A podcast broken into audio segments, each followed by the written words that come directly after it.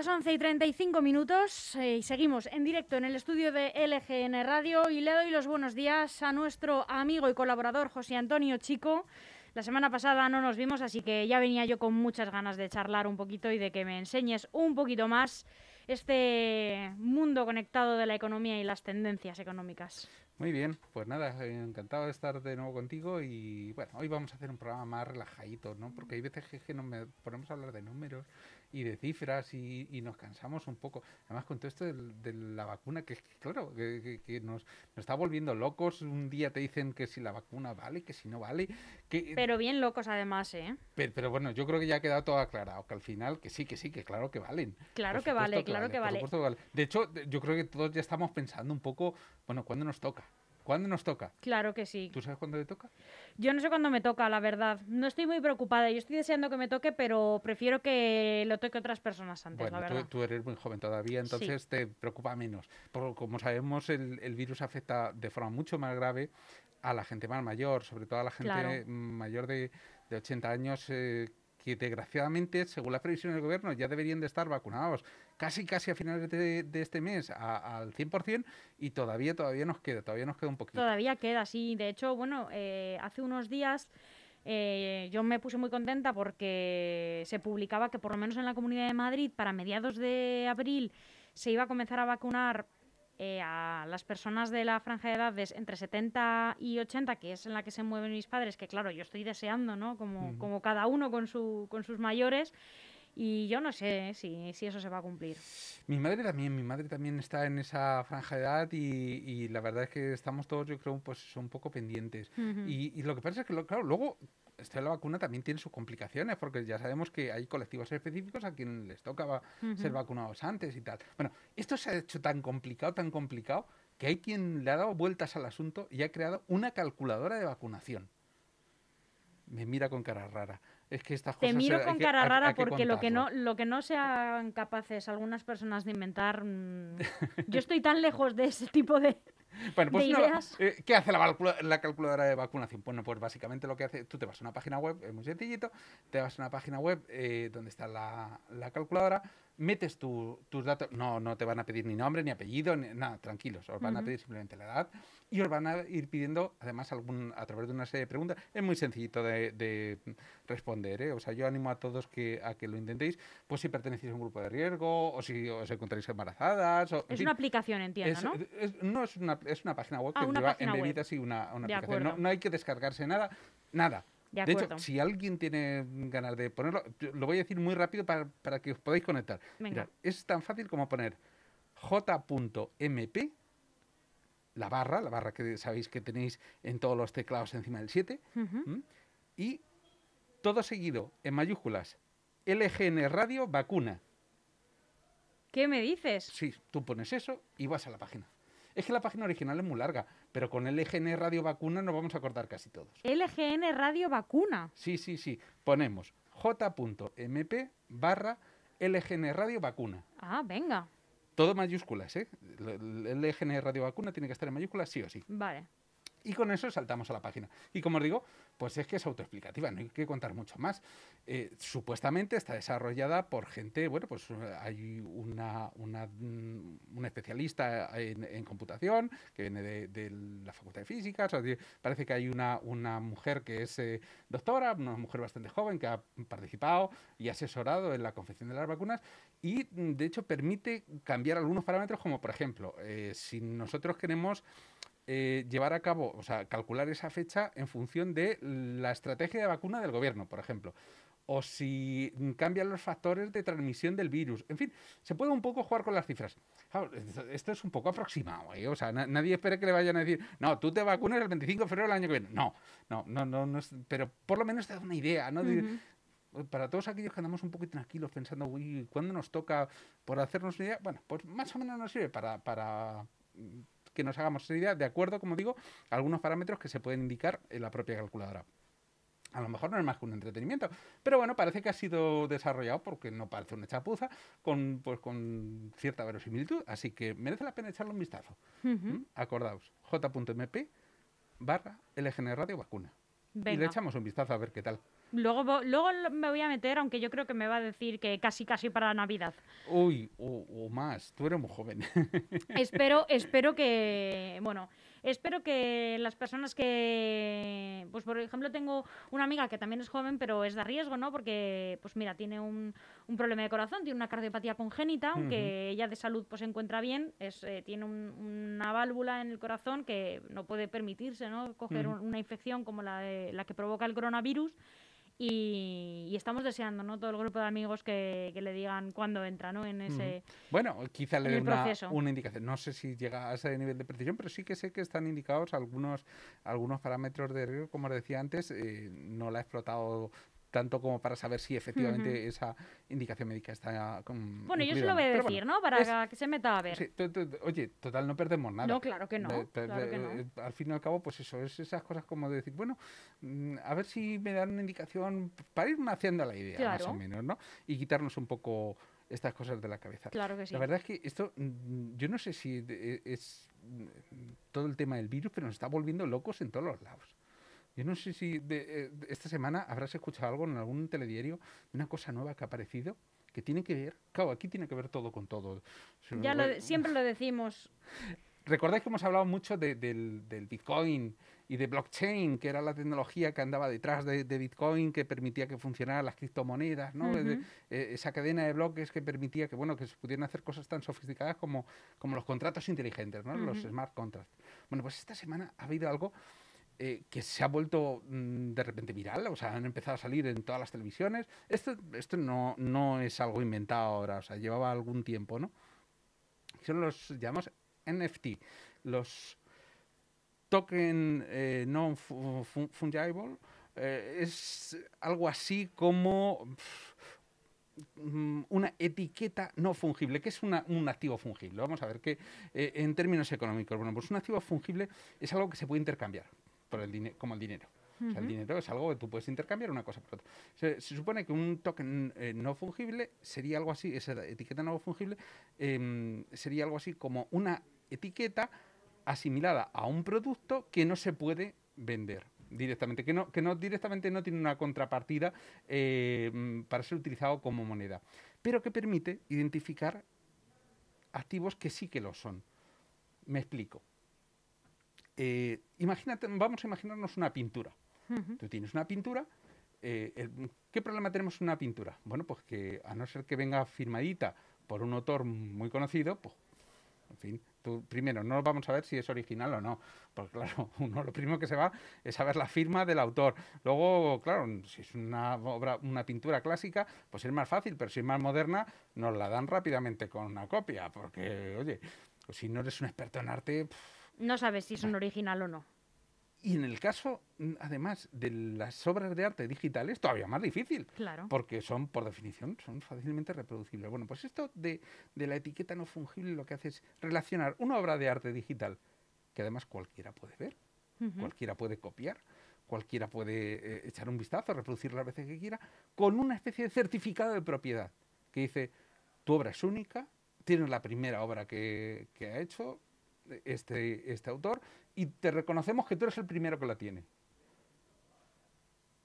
Y asociado a eso se pueden meter algunas otras condiciones. Por ejemplo, eh, esta obra de arte, eh, si tú la vendes, tienes que dar un porcentaje al autor. Por ejemplo, puede ser o no. Tú puedes, es como un contrato, tú puedes añadir todas las cláusulas que quieras. O una parte de ese dinero que tú recibas por esta obra lo vas a dedicar a obras de caridad o directamente a ingresarlo a UNICEF, por ejemplo. Bueno, pues esto que parece tan raro y dice uno, "Bueno, esto se le ha inventado un loco y, y- y ya existía desde hace algún tiempo, pues resulta que ahora se ha puesto de moda pues por varias cosas. Y es, esta semana se ha vendido la tercera obra de arte más cara jamás subastada en Christie's, que es un NFT. NFT. Una- un NFT, esto, un, un token no fungible, es decir, ese ti- tipo de obra es una obra digital, cualquiera la puede ver. Bueno, además, lo más curioso es que el creador eh, es un tal mm, Beatle. Pues Beatle es un artista digital gráfico, mm, animador estadounidense, que, era creador de obras sobre todo cómicas. Bueno, pues este hombre, eh, hasta que ha llegado la subasta esta, Lo máximo que había cobrado por una obra, por una pintura suya, por un, un cuadrito suyo, eran 100 dólares. Decir, Pero ¿y por cuánto se ha vendido esta obra? Déjame, mm, que, que- que- me vas a dejar con la boca abierta aunque no se me vea con la mascarilla. Em, 69 millones de dólares. Pero 69 ahora me vas a explicar por qué, ¿verdad? Claro. bueno, eh, esto no lo puede hacer cualquiera. Es decir, si, si tú coges y no, no has vendido un cuadro en tu vida y dices, no, pues yo voy a hacer esto porque esto mola y lo voy a poner a la venta. Y bueno, pues este señor, aunque no era muy conocido, eh, digamos, eh, en el mundo del arte por, por una alta co- cotización, sin embargo, era una persona en las redes muy, muy conocida. Tenía eh, dos millones y medio de followers. Es decir, es alguien que, que tiene un cierto reconocimiento, ¿no? ¿De qué se trata? ¿Qué, se- exactamente? Vamos a ver, ¿qué es lo que ha vendido? Para, hacernos una idea. Bueno, por lo que ha vendido eh, es una obra de arte que se llama Everydays, que The First eh, 5.000 Days, o sea, eh, Five Miles Days. ¿Cómo, cómo que 5.000? Lo- él- Este señor tenía un proyecto que le llamaba eh, Everydays, que mm, consistía en que desde hace 14 años todos los días creaba una, obra de arte digital. Algunas tan simples como poco más que un garabatillo. Otras más sofisticadas como una pintura con cierta solvencia. Pero al fin y al cabo, mm, tened en cuenta que solamente se podía hacer en un día. O sea, tenía que publicar una al día, con lo cual tampoco puede ser una cosa hiper elaborada, lógicamente. Bueno, pues ha juntado las 5.000 primeras en un cuadro haciendo un collage. Pero un collage simple, es decir, de un cuadrito al lado del otro. Nada más. Y eso lo ha vendido tokenizado, como digo, pues por 69 millones de dólares. ¿Qué te parece? Se ha quedado muda. Me he quedado muda. me- quedado muda, no la ha Me quedo nada. muda porque a veces me... me mm, José, me, en- me encanta de este programa que me cuentas cosas que podrían... Me, podrías venir a contármelas y mm, podrían ser ficción porque, porque para mí ocurren en un mundo al que siento que no pertenezco porque, porque a veces me cuesta no creerlas porque evidentemente confío plenamente en todo lo que me cuentas y sé No, que es no, cierto, ¿no? Pero, Te voy a dar, pero parece que, que ocurren en un mundo en el que no vivo, ¿no? te voy a dar la demostración. Claro, de lo sé, lo sé, lo sé, y sé que es cierto totalmente, pero me, me presentas un mundo que desconozco y entonces aprendo un montón de cosas. Hay un, para que veas que no es el único que, que es un, no es una cosa de, de flor de un día, que haya un es tío que lo haya ocurren hecho, no, no. cosas que, que a mí no me entran en la cabeza. Mira, eh, uno de los fundadores de Twitter, eh, que se llama Jack Dorsey, eh, este hombre acaba de vender a través de, su- de un NFT su primer tweet, o sea, lo primero que publicó en la red mm, digital, por 2,9 millones de dólares. Entonces uno, claro, esto atenta contra la inteligencia, ¿no? Dice, vamos a ver, ¿cómo que su primer tweet? ¿Qué dijo el hombre que Sí, fuera sí, tan yo tengo importante? acceso a él, Pues ¿no? algo así como, sí, por supuesto, lo puedes buscar en Twitter, está ahí. Eh, pues algo así como este es mi primer tweet. Sí, sí, creo que algo, algo así. Y, y O sea, el de Instagram también, en una foto Bien, así. ¿y, y qué se lleva el comprador? Eh, pues una reproducción y una etiqueta que dice, tú eres el propietario de esto. Esto realmente pues nos- a los que estamos un poco más chapados a la antigua nos cuesta, ¿no? Yo creo que casi todos. Os- Esto es una cosa nueva. Pero bueno, dice uno, claro, bueno, esa persona lo entenderá como, como el que no entiende el arte moderno, ¿no? Y dice, pero si estos son cuatro brochazos, ¿no? O hay algún cuadro de Rothko, ¿no? Que es un, eh, creo recordar que era de, de Rothko, que era eh, un, un lienzo blanco y un punto negro, ¿no? En el medio, sí, ¿no? Y, y- y hay gente que dice, pero si esto lo pinta mi hijo de cuatro años, ¿no? Bueno, pues esto es arte moderno y vale cinco millones de euros, me lo estoy Eh, inventando, ¿no? Efectivamente, sí, no, no. Tú fíjate, se ha vendido un, un GIF, o sabéis todo lo que es un GIF, un archivo gráfico muy básico, ¿no? Como una Eh, imagen en movimiento, ¿no? Sí, normalmente con Más una imagen en, no tiene que ser necesariamente en movimiento, pero en Bueno, este caso sí lo era. eh, de, de un meme de 2011 que se llama Nyan Cat, eh, que era una especie de gato con cuerpo de galleta volador, una cosa un poco así, eh, pero era muy simple, algo muy simple. Bueno, pues se ha vendido por más de medio millón de dólares. Claro, el, el creador resulta que ha encontrado que una cosa que hizo por pasar el rato hace un- un- 10 años, pues vale ahora medio millón de dólares. Oye, qué bien, ¿no? Ah, Ahí eh, no solamente tienen que ser pinturas, mira, hay una, hay una cantante canadiense que se llama Grimes. Es que yo no sabía que eso es- esto existía, ni este mercado existía. Claro, es que es algo claro, que acabo ha- de descubrir un, un mundo. se ha puesto de moda esta semana, ¿no? A, a raíz de esta subasta. Bueno, pues esta mm, cantante Grimes ha vendido una colección de obras digitales que ya tenía por 6 millones de dólares. Es decir, evidentemente hay un mercado, porque hay gente que está comprando y está pagando muchísimo dinero. Elon Musk, del cual hemos hablado aquí mucho, no se le ocurre otra cosa que hacer su propio NFT. Claro. Hizo una especie de trofeo con una animación, eh, mm, bueno, una cosa un poco sofisticada, con una musiquilla de fondo que él mismo había compuesto y sacó un tuit diciendo, lo voy a vender eh, por no sé cuántísimo dinero, una, una pasada. Al final se arrepintió a las cinco horas porque este hombre sabemos que es un poco inestable y, y dijo que no lo vendía. Bueno, a lo mejor como animación era chulo. La música no es que fuera tampoco del otro mundo.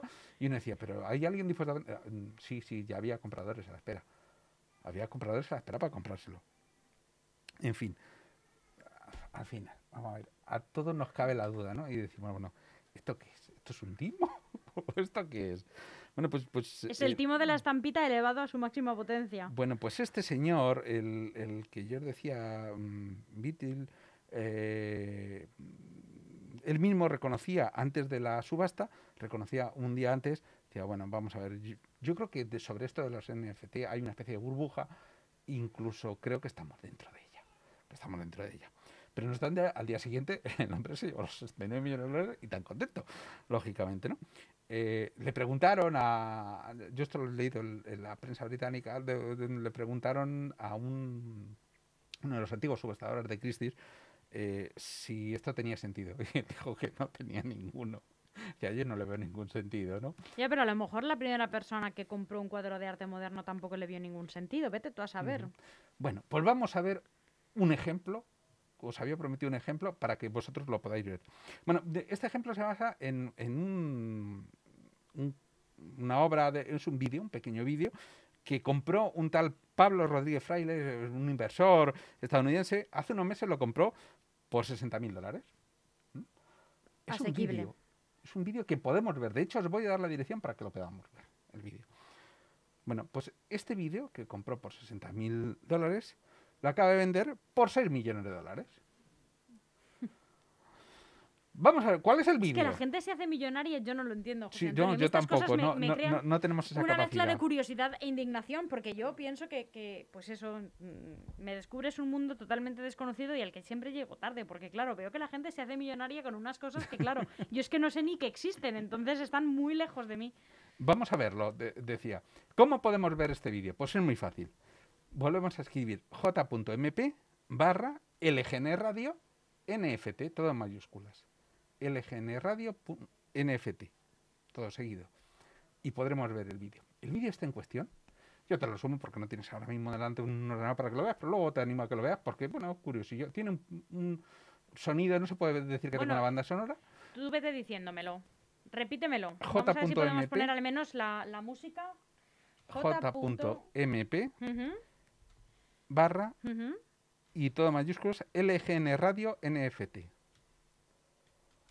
LGN Radio NFF, ¿no? Sí, NFT. Correcto.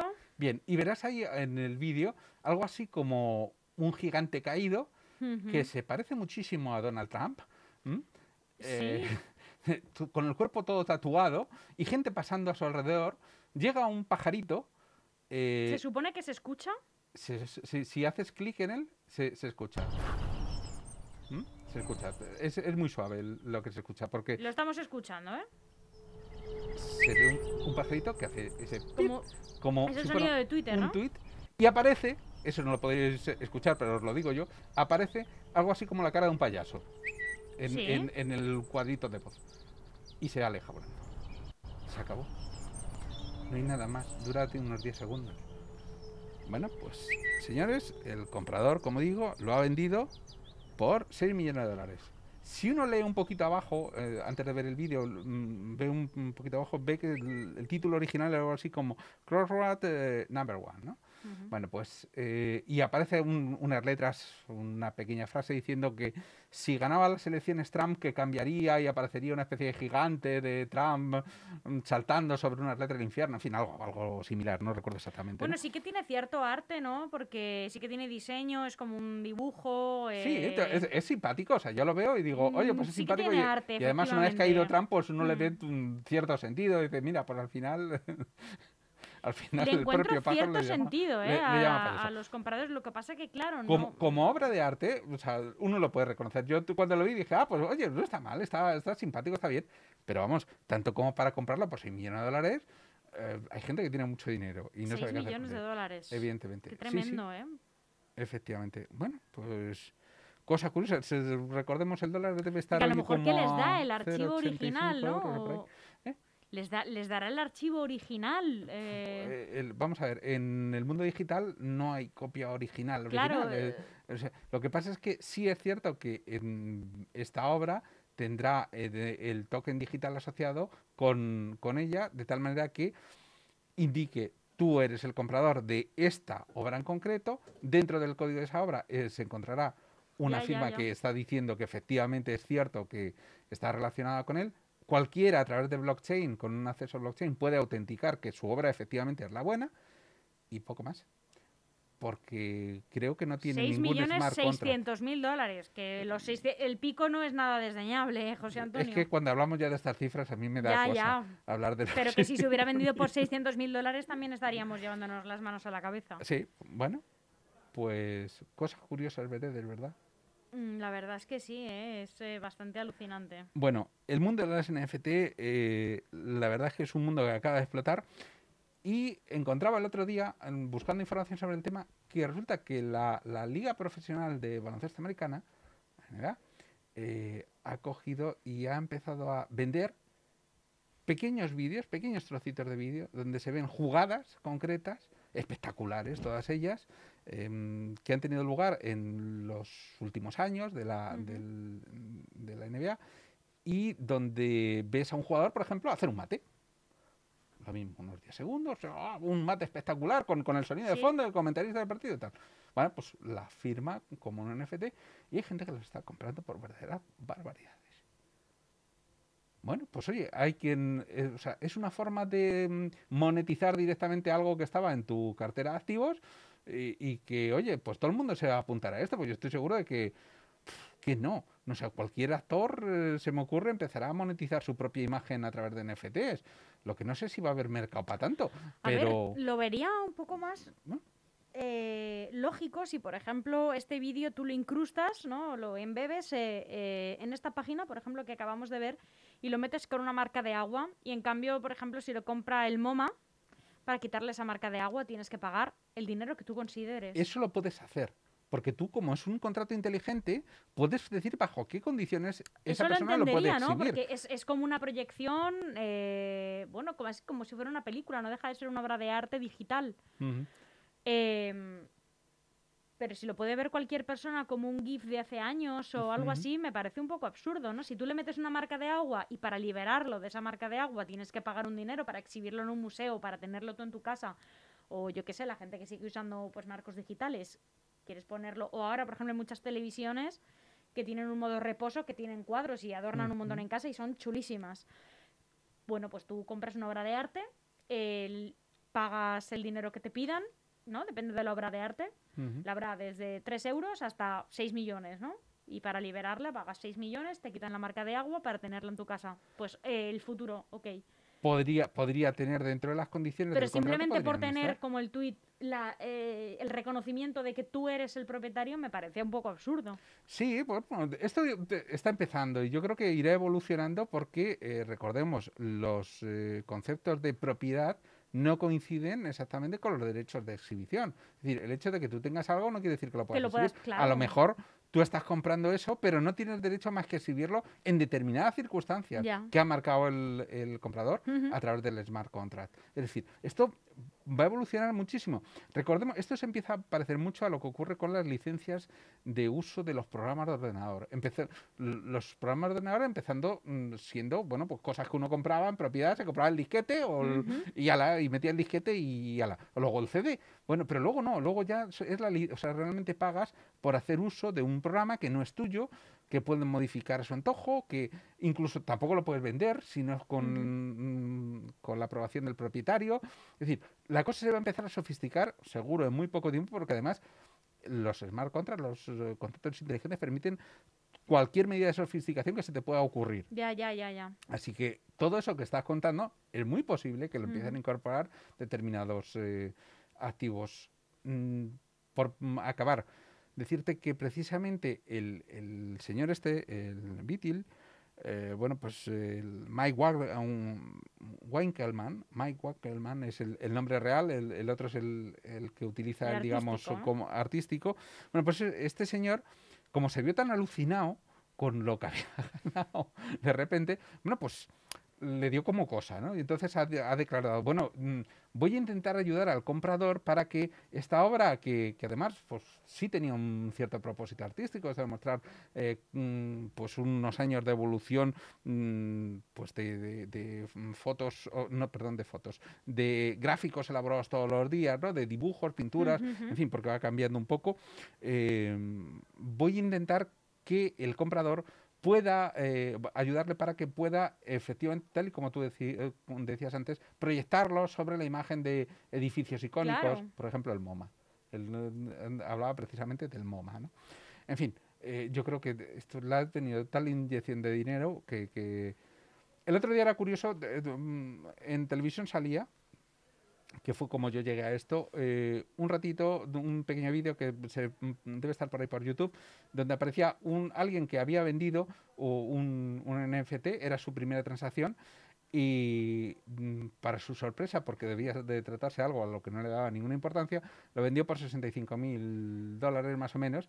Y entonces se ve al hombre que sale todo contento, se levanta, estaba con la familia viendo en qué acababa la subasta, y dicen 65 mil dólares y el, el hombre todo contento y dice, me voy a Disney World. Dinero muy bien invertido. Bueno, pues para que veamos que efectivamente a todos nos sorprende, incluso los propios creadores de las obras. Desde luego que sí, José Antonio, me ha encantado el tema de hoy porque lo desconocía totalmente y cuando parto de cero de un tema creo que incluso me gusta más, ¿no? Cuando parto de la nada, no, no sé de lo que me estás hablando y acabo sabiendo pues un poquito más o un bastantito más, eh, estoy encantada. Hoy ha tocado un día de, de relax después del día último que tuvimos, muy, muy animado con, con aquello de la convocatoria de las elecciones en Madrid Sí que es y lo verdad. que iba a suponer económicamente ah, para todos. Bueno, José, muchísimas gracias, que tengas una feliz semana, nos vemos el miércoles que viene. igualmente. Hasta pronto.